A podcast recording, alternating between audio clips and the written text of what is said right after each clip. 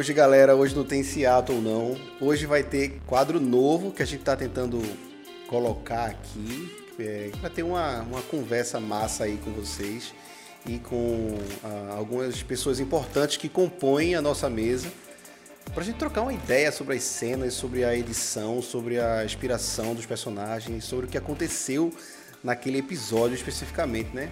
A gente está aqui com Ítalo, o nosso editor e sonorizador. É isso aí, sonorizador. Pode até ser. brabo demais. E mais brabo que ele, tá Kerberos, meu amigo. A gente tá aqui com o Raul, que veio com todo o seu ódio dar uma palhinha aqui com a gente, hein, Raul? Ah, não, hoje não tem ódio não, mano. Hoje é mais tranquilo. e aí, pessoal, beleza? Vamos bater esse papo massa? Bora, mano. Vamos bater esse papo massa. então, velho.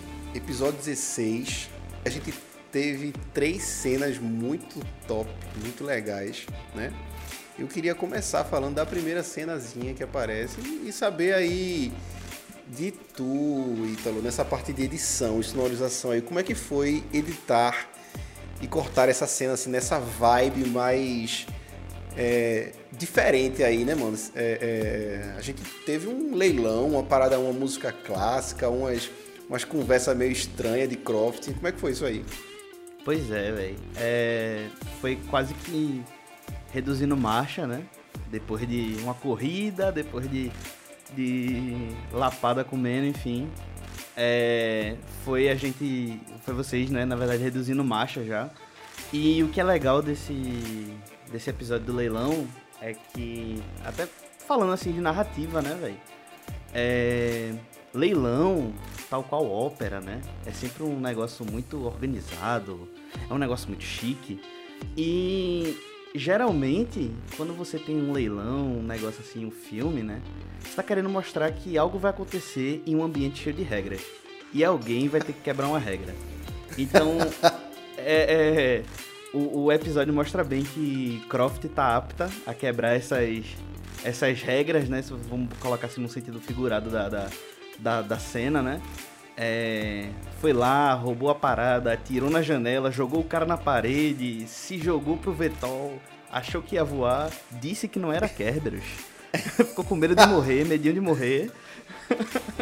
medinho de morrer é sempre importante, né? É sempre bom ter. Motiva muito a pessoa. Eu achei massa que o Mike ele fez um contraponto muito massa assim de de não ser um cara experiente nesses ambientes, né? O, o vamos dizer assim, o sem educação, o novo ali, sem saber para onde olhar, para onde correr. E Croft, calma. Calma que eu sei o que eu tô fazendo. Calma que eu sei o que eu tô pois é. fazendo. É. Isso foi muito massa. É, pois é. Mike ele é medroso, né? Mike ele é medroso. Ele, ele parece que caiu ali dentro daquele grupo de incursores é como um agregado, como um anexo, né? Tentando sobreviver ali no meio daquela galera experiente. Aí vem Croft aí com uma carga de, de, uh, de lidar, né, de saber lidar com essa galera assim da, da High Society, que faz parte muito do BG dela, né? E uma coisa sobre, sobre Mike, que tava é, nesses, últimos, nesses últimos episódios, tava mais ausente, né? E, e a gente viu muito Bricker, né, nos últimos episódios. E é legal ver realmente a comparação que até Mr. Johnson faz no, no em episódio anterior. É, em relação a Brick e Mike, né? Ele diz assim, ah, beleza, tem Mike, mas Mike não tem 1% do que você tem. E nesse episódio fica muito claro que Mike é um medroso, né? Mike, ele, ele não sabe, ele não consegue confiar ainda, né, na, na, na galera. Ele não consegue, ele não confia em Croft, e Croft tem que falar calma, calma, calma para ele. Ele dá ali as informações que ele consegue fazer é, mas ele ainda assim não tá naquele mesmo nível, né? De é, pois é. Pois é. E eu acho que acaba mostrando o ponto forte que Croft consegue desenvolver junto com os personagens, né? É, se tratando de fato de um personagem de jogo que está ali para poder é, fazer vínculos, Croft ela vem trazendo durante os jogos uma é, meio que uma postura ali de tentar ter um papel parecido com o de Alpha entre a galera, umas conversas que ela tem. Então eu acho que essa sessão foi uma sessão legal porque ela se mostra útil, né? Ela se mostra Contatos, ali né? uma, claro, né? Uma Aparece sempre os contatos legal. dela, né? Os contatos dela sempre estão aparecendo, assim. Exato, Raul, muito bom. Esse já é o segundo contato de Croft que acaba aparecendo em jogo. A gente tem a- a- o contato da Yakuza e agora a gente vê que ela tem o Mr. Johnson que trabalha na Aztec, né? Então vê aí que ela realmente é bem relacionada, né? Uma coisa que diferencia ela também é essa questão do, do exatamente do ambiente que ela que ela é, tá entrando, né? Eu acho que nenhum personagem tem essa característica. Você olha ali, nin- ninguém tem estofo ali pra lidar com essa turma. Eu concordo, eu concordo. La Carrapata, por melhor que seja, ele não conseguiria estar dentro daquele ambiente. Ele é muito da rua, da galera. Eu acho que só quem tenha, digamos assim, o refinamento pra estar ali dentro era Croft. Não tinha outro personagem que conseguisse desenvolver ali bem naquela cena, que conseguisse, digamos assim. Veja que interessante. Ela é um personagem que consegue se camuflar dentro daquele ambiente sem chamar a atenção e por isso conseguir no final das contas levar o que ela queria. E aí me, me- me veio uma parada aqui na cabeça, né? Que é a preocupação de Croft o tempo todo a respeito de para quem é aquele item que foi roubado lá da Fundação Atlante. Ela fica o tempo todo, ah, Mike, esse item aí ele é da é, é, é- é o Mr. Johnson que quer, né? E ela fica o tempo todo é, repetindo isso. É uma coisa legal também que, que rola nesse episódio, que tem muito de. de. É, da personagem, né, de Croft. É esse lance do. E relacionando já com o leilão, já com o filme, enfim. É esse lance da Femme Fatale, né, velho? A, a, Sim, a Croft nesse episódio ela é basicamente uma, uma Femme Fatale. É, o jeito que Rogério, que é o, o- o jogador, né, que interpreta Croft, descreve lá a roupa dela e tal, o vestido e tudo mais. Então isso é bem característica de personagens que são femme fatale, né? É, eu falando aqui como um editor rapidinho, é, a cena que ela dá o tiro no, no- na janela pra poder fugir, eu botei um som de arma com silenciador. Porque eu criei um, um-. Assim, na minha cabeça eu imaginei, beleza, ela tá num lugar assim, assim, assado. Ela deve ter. Se ela tá de vestido, ela deve ter tirado da perna, alguma coisa, a arma. A arma devia estar com silenciador caso ela precisasse usar. Então, tipo, eu botei esse. esse é um detalhezinho de nada, mas. Eu botei esse detalhezinho da arma sendo com silenciador já pensando nisso, né? Esse lance do, do lance da filme fatal, espionagem, tudo isso relacionado. Então, é, ela ela como, como um personagem nessa cena é muito show de bola o jeito que, que Rogério conduziu, né? A personagem. Foi, foi massa mesmo. Foi massa.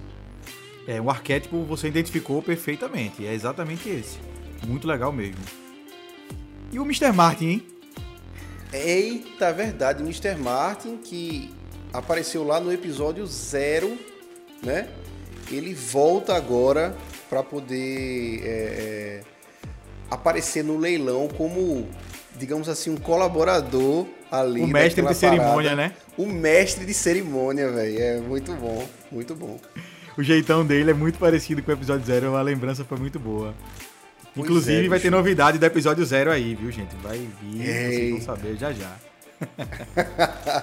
Massa, mano. E assim, ah, uma coisa que a gente não pode esquecer. Corvus, né, que é o, o líder da Estância Negra, aparece nesse, nesse episódio e tem uma conversa franca ali com, com Croft, né? É, na opinião de vocês, vocês sentiram um ar ali de, de ameaça? Vocês sentiram que Croft estava de alguma forma, sei lá, é, com medo? Eu senti uma afronta, mas com um pezinho atrás. Eu que estava ali interpretando o Corvus, estava ali narrando a parada, eu senti isso. Eu achei. Eu tava muito ligado na trama, assim. Eu fiquei pensando muito no ataque que a gente teve lá na sede que a gente tava do começo. Então, assim, minha cabeça foi muito pra lá. E eu achei que Croft ela tava muito afrontosa no sentido de que ela teve essa treta com ele, né? Rolou tiro, rolou hospital. O que, que tu achou, Ítalo? É. Não, então, é. É, é uma. Quando ele, quando ele chega pra conversar, né? Primeiro que É, é, eu acho uma cena que Pevic fez é sensacional, que é ele insere ali de longe o personagem em um momento e depois, esse, esse, depois em outro momento esse personagem vem até, o, até a protagonista, que é, que é Croft né, nessa cena, vem até a protagonista e ele fala, e sempre com aquela, com aquela sutileza, com aquela leveza, aquela voz suave, e faz o objetivo dela, né? Isso para mim mostra que ele tá sempre por cima, né? Ele mostra ali que em todo momento as rédeas estão com ele. Porque ele chegou e fez, tá aqui. É, vamos fazer isso junto, né? Ele fala no final. Mas não é junto de colaboração, né? A gente sabe disso. Uhum. Mas é, é bem isso mesmo. Irado, irado. É, é isso aí. E a cena termina com, com uh, aquele arzinho de ação, né? De fechamento de incursão com o roubo de da cabeça de leão, né? Que é aquela bengala que estava sendo vendida por nada mais nada menos que um milhão e meio de nuiens, né? É muita grana. Eu acho Uma coisa meio Uncharted, né? É, é claro. Extremamente Uncharted, né? É, Uncharted 4 tem tem, um, tem, é, tem uma cena assim, né? Tem uma cena de, de roubo também, de, de artefato, enfim. É, esse lance do, do, do, dos personagens sempre começarem no, no, na escada, né? É, e aí, vamos roubar, e aí, tá chegando, chegando, apareceu o item, vamos pegar agora. E aí, joga e luta com alguém, dá o um tiro na janela e se joga. Ah, só faltou a, é, a, música tema, né, do Uncharted. E por sinal, botei uma musiquinha com tambor também. Botei uma, botei uma musiquinha com tambor também pra poder dar aquela vibe também de, de aventura, né? Essas coisas assim. Acho que ficou bem legal no final. Ficou, ficou, ficou muito massa. Ficou muito massa. Mas ó, eu queria puxar um outro papo queria já falar da segunda cena, que é a cena do delírio, que eu achei pesadíssima. Fissura total, velho. Nossa, mano, nossa senhora. Que eu achei pesadíssima, né? Que assim, ela tem uma cena que tem várias camadas, né? Ela começa de uma forma, mostrando uma coisa mais habitual, né? Que é urbana, né? Que, claro, com certeza. Que é esse vício que o, que o Golem tem, né? Pela, pela morfina e acaba que a gente vai entrando dentro de um modus operandi que a gente percebe que talvez por conta da droga o Golem sempre tem essa parte desses delírios, né? E em algum momento quando ele tá ali, ele dá uma ligada para Mike e fala: "Mike, manda as paradas aí". É, o Mr. Johnson já se adianta, mandou uma coisa para ele. Quando ele começa a estudar aquilo ali que ele usa morfina, ele viaja na maionese e Raul chega com uma carga dramática gigantesca interpretando pop, que é justamente um dos uh, antigos membros do esquadrão de Golem que foi morto. Grande pop.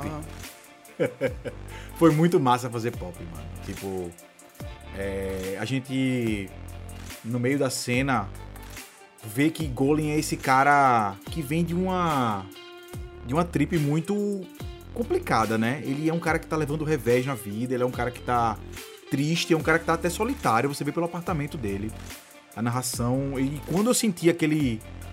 aquele. aquela solidão mesmo no, no personagem, eu imaginei um pop. Como se fosse aquele cara que faz tempo que você não vê, aquele amigo. Mas que quando você encontra, automaticamente parece que você falou com ele ontem e a conversa já começa naquele tom alto. Então ele já começa com aquela com aquele xingamento, com aquela, vamos dizer assim, aquela, aquela coisa jocosa, né? Foi muito legal trazer Golem e eu senti Golem esquentando, sabe? Tipo, ele foi indo para esse ambiente de mais amizade. Com, quando eu tô com Kerberos e quando ele tá se envolvendo ali com o pessoal dos incursores mesmo, assim, do grupo, você vê que ele tem uma coisa meio protocolar. O Golem é aquele cara que tá ligado na, né, no, no, comando, que sabe que tem que fazer a missão direitinho, e ele é sempre muito protocolar, acho que a palavra é essa. E, com, e agora, com Pop, acho que rolou esse. Pega a cerveja aí, vai ali, vamos aqui. E começou uma conversa mais, vamos dizer assim, mais macia apesar de bem braba, né? Porque uhum. o papo era pesado. É, o papo é bem pesado. O papo é bem pesado. O que é que tu achaste, Ítalo? É, primeiro que foi uma cena é, do ponto de vista de edição, divertidíssima de fazer. Foi incrível editar essa cena. Porque eu não. Quando eu tava ouvindo o Bruto, eu não esperava encontrar Raul fazendo a voz de Pop Channel. E aí, Tampinha? Cadê minha cerveja, porra? eu não esperei e foi muito bom e, eu ainda modulei um pouquinho a voz dele para ficar ainda mais, mais bruta e Pop realmente é isso, né? Ele parece muito esse cara, esse cara que você nunca viu, mas consegue manter uma conversa rapidinho. Parece gigante, né? Pelo, como, como o PV que bem narrou lá no, no episódio. E, enfim. Mas uma coisa desse episódio que eu acho legal é esse caráter onírico que ele toma, né? No, no, quando, ele, quando ele se droga, quando o Golem se droga. O episódio começa a ser essa, esse sonho febril, né? De, de Golem dentro do apartamento dele. É, e assim, para tentar deixar mais. para fazer juiz a. a, a para fazer juiz a cena, né? Eu tentei fazer o seguinte: eu peguei uma música e deixei ela o episódio inteiro. O, o episódio não, desculpa. Eu peguei uma música e deixei a cena inteira de Golem. Só que à medida em que a cena ia ficando mais doida, ia ficando mais loucona, em que ele ia se drogando, eu fui. Cada beat de cena, eu pegava a mesma música, diminuía o tempo da diminuía o tempo, né, a velocidade da música e descia dois semitons. No caso um tom, né, descia um tom e um tom. Então a música ia ficando grave, grave e lenta, e ia ficando aquela coisa assim meio até que o final é quase de terror. Sabe? Quando, Noia quando é aquela noia 100% que ele vê uma pessoa morrer basicamente na frente dele, assim, um, um, lance morrer na frente dele, alguém bate na porta forte, ele vê uma, uma, uma silhueta, uma, silhueta. Né, ele vê uma figura. Uhum. Então, tipo, é quase de terror. Então, é legal você é, ir ouvindo esse, essa, essa crescente, na verdade, essa decrescente, né? É, que você vai entrando no espiral da mente doida que é a de Golem, né? Não doida no sentido loucão feito Kerberos de agir sem pensar. Mas doida naquele sentido de é uma pessoa muito quebrada. Golem, ele olha aquela foto, aquela cena da foto é muito legal. Que ele olha a foto e ele sabe que, tipo, só. Ele, ele mesmo comenta, né? Só duas pessoas ali estão vivas. Então. É, é uma pessoa 100% quebrada, um personagem que tá. Os pedaços dele foram ficando no caminho e a cada episódio mais pedaços vão ficando. E vocês acham? É, foi um bom comentário, né? Eu fiquei aqui pensando. E como narrador mesmo, tá? Como quem tá vendo os personagens se desenvolverem é, com o passar do tempo e da história. Vocês acham que esse golem desfragmentado aí, esse golem quebrado, ele consegue se consertar? Ou, ou isso ou isso é o personagem e é de mal a pior, sabe? Porque é, parece que Golem é atormentado por fantasmas, velho. Tipo, em um outro episódio, eu acho que foi o 13, o Anton ele aparece e aí a gente tem Bruno interpretando o Anton e você pega então agora já são mais são duas aparições, né? Uma sobre um delírio, a outra mais uma vez sobre o efeito da droga. Então veja que ele parece o tempo todo que ele não consegue se desligar desse grupo. É, será que essa falta de desligamento pode ser um perigo para a turma? Será que ele quebrado dessa forma? Rapaz, eu acho que isso apareceu muito no episódio da garagem. Eu acho que ele tava com muito medo. É, Golem tava com muito medo de perder os parceiros ali. E acabava que ele tava tentando fazer muita coisa, sabe? E acabou que ele levou muito revés ali, sabe? Eu acho que, como espectador, tá? De, de Golem vendo para onde ele tá indo, é, é muito interessante ter essa dúvida que você levantou. É, eu acho que enfrentar e ter, assim, vamos dizer assim, ele tá enfrentando situações que estão levando ele a esses locais, para mim é um sinal de que é, as coisas podem mudar. Porque eu acho que ele tá enfrentando o passado dele, entende? Saquei. As então tu acha que é mudar pra, pra melhor mesmo, pra bom. Pode ser, pode ser. Depende do sucesso da missão. Que quem vai dizer são os dados, né? Nossa, perfeito. E eu acho que ele tá com uma responsabilidade agora enorme, porque a gente tá vendo que ele tá tomando uma responsabilidade de realmente de comando. Ele falou ali, ó, a gente precisa ser um time coeso. Ele até fala com. Falando assim, na mais da minha parte com Kerberos, Kerberos, você precisa, né? Falando de off, eu escutei. Ele comentando com o Metatron, falando sobre essa questão de não, a gente precisa usar ele dessa tal forma. Ele tá querendo. A, a, a, a gente falou de Croft como esse papel social, né? Que é parecido com o de Alpha. Eu acho que o de Golem ele entra como um líder de operações mesmo. É. Sacou? Concordo, né? É, tem um lance só, né? Ele pode realmente enfrentar o passado dele e com isso melhorar. Mas tem algo que acho que, se eu não me engano, em Max Payne 1, o jogo, é, se fala que é o seguinte, o passado, o passado ele é feito um espelho quebrado, né? Quanto mais peça você tenta montar, quando você olha, você tá todo ensanguentado, você tá todo machucado. Então nem sempre, às vezes, você ele tentar se montar desse jeito, ele tentar enfrentar o passado, pode, pode ser uma coisa boa de verdade, né? A gente não sabe o que, é que pode quebrar ele. Tu falou isso, eu me lembrei também de uma. Pô, me lembrei de uma referência é, dessa cena. Você falou de Max Payne 1, vou um pouquinho mais pra trás, assim, pra velha guarda. é Lobisomem Americano em Londres. Lobisomem Americano em Londres, aquele filme lá, cheio de efeito prático maravilhoso.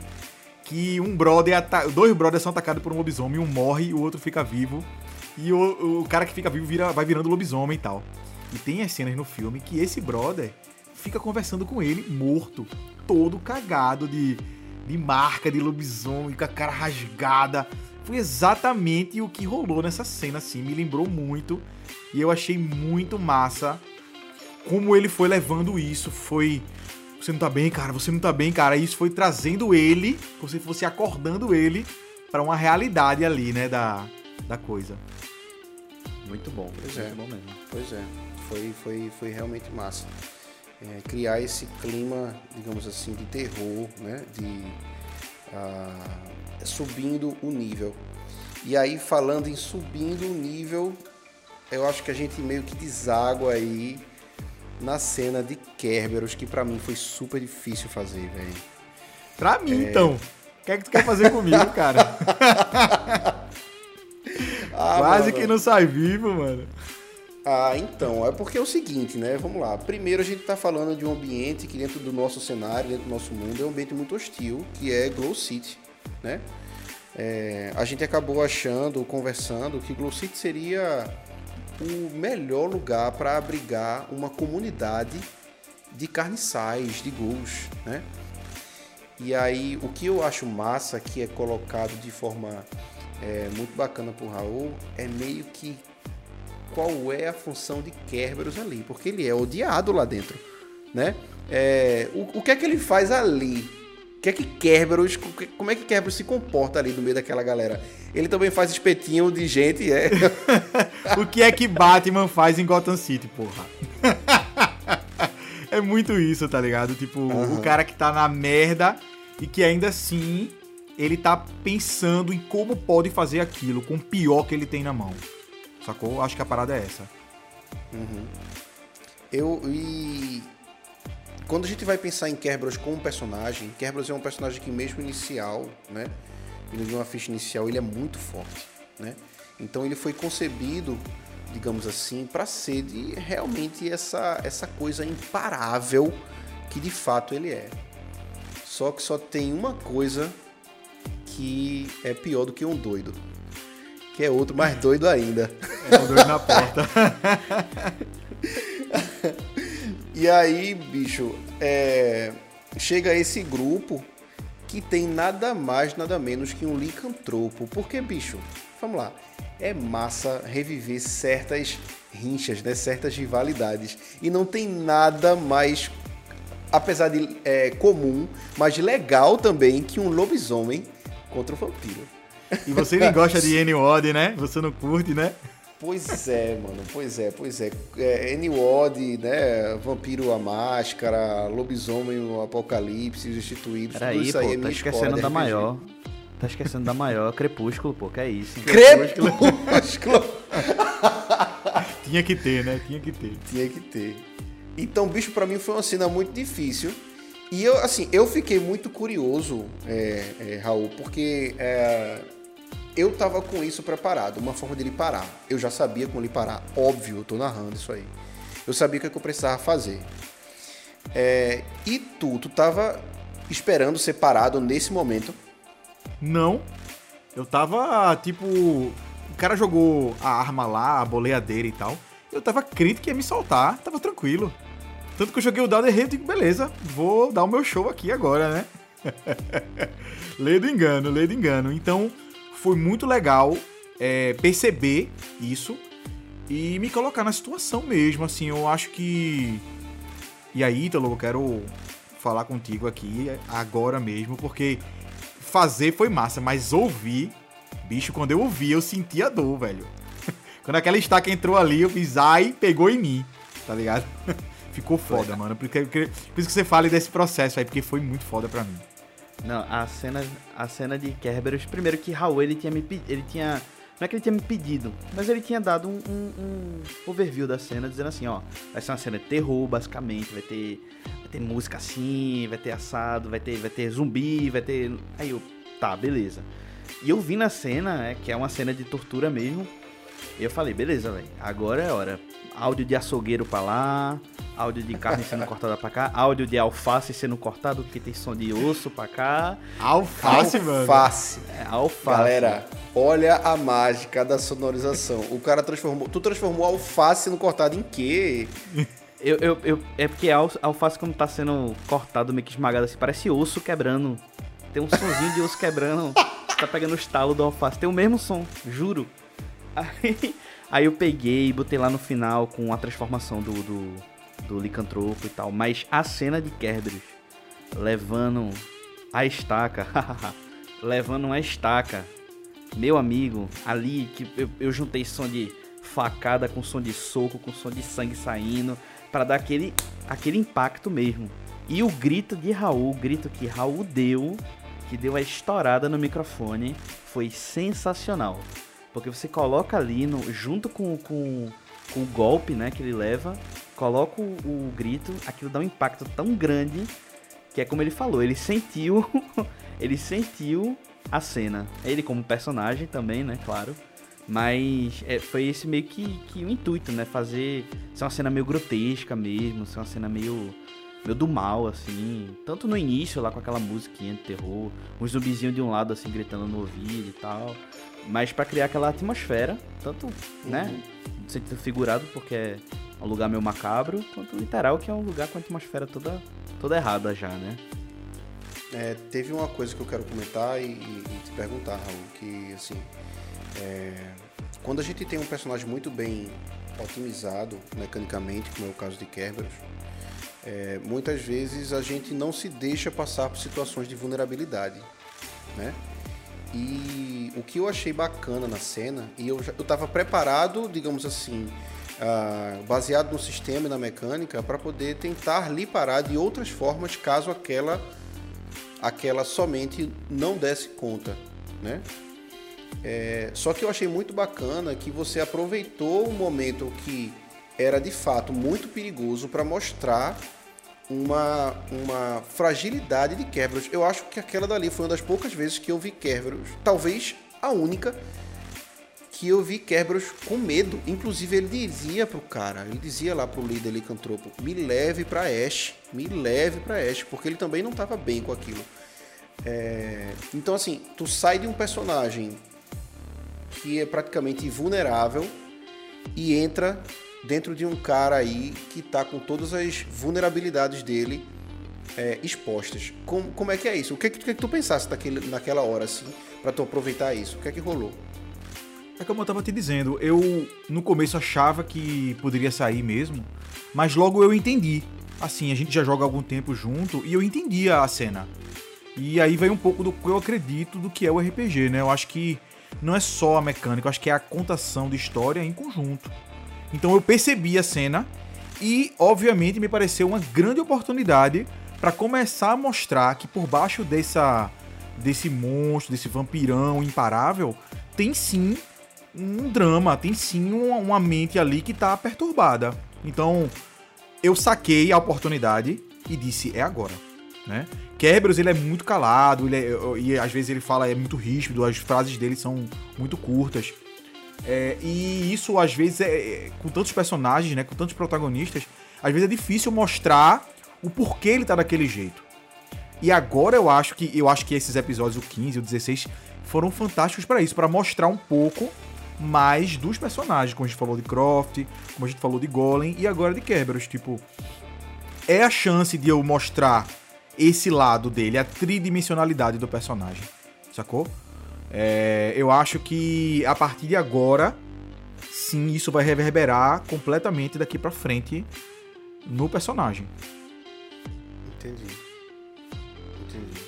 Bom, é, eu acho massa que Kerberos consegue se mostrar através das descrições e menos das falas, né? Tem muito personagem que consegue se, se, dele, se caracterizar pelo que ele diz. Kerberos já é diferente. Ele não é muito de falar, então ele faz as coisas, ele tem toda né, a, a, a, aquele visual, aquela coisa ed, né? Aquela raiva contida. E mesmo não sendo um cara com muitas ideias, ele consegue ser comentado nos outros plots. E isso eu acho uma coisa bem interessante. E outra coisa sobre que vocês estavam falando é finalmente acharam um ponto de quebra, né, de, de Kerberos, porque vários personagens já foram já foram pra ponta da faca, né, muita coisa assim, tipo colocados em situações de, de, de quebrar mesmo um, alguém e a gente encontrou a de Kerberos, né, Tem, teve alguém ali no, no, no, mesmo nível. E era isso que eu queria comentar. Além de, de Kerberos nesse episódio, né, nessa cena, o o licantropo, o galego. O galego.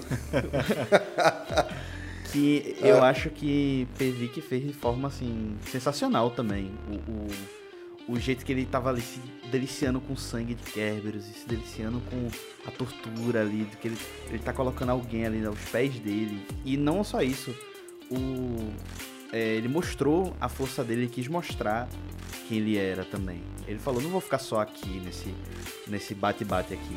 Eu vou mostrar quem eu sou. E ele mostra, faz algo, volta ao normal e fala, e aí, velho? Tu, tu aguenta? É basicamente isso, né? Que, que esse personagem é, Pois é, pois é. é. Eu achei que foi massa incluir esse personagem na trama pelo seguinte motivo. É, é bom que quem tá ouvindo, quem tá acompanhando, saiba que Kerberos ele é parável sim, né? E ele vai ter um contraponto, ele vai ter alguém para balancear para o lado oposto essa força que ele é, né? Então eu acho que foi o lugar certo na hora certa. E o galego lá, né, o licantropo, que até então tá sem nome, mas vai aparecer no momento certo, fiquem ligados aí. É, ele é esse personagem, né? Ele é esse cara para tirar Kerberos do eixo e eu acho massa que isso é, tenha, tenha, tenha aparecido. Apareceu mesmo, viu? Eu, é por isso que eu tava falando, acho que vai mexer mesmo. O contragolpe ele foi certeiro. Eu acho que a cena foi incrível. Sempre que eu me lembro dela, eu fico. Porra, que massa, tá ligado? Excelente. Mas é isso aí, galera. É, a gente está encerrando aqui uma conversa muito massa aqui entre eu, Pevic, é, Raul, que interpreta o Kerberos, com Ítalo, que é o nosso editor é, e faz a nossa sonorização, que tá dando show aí.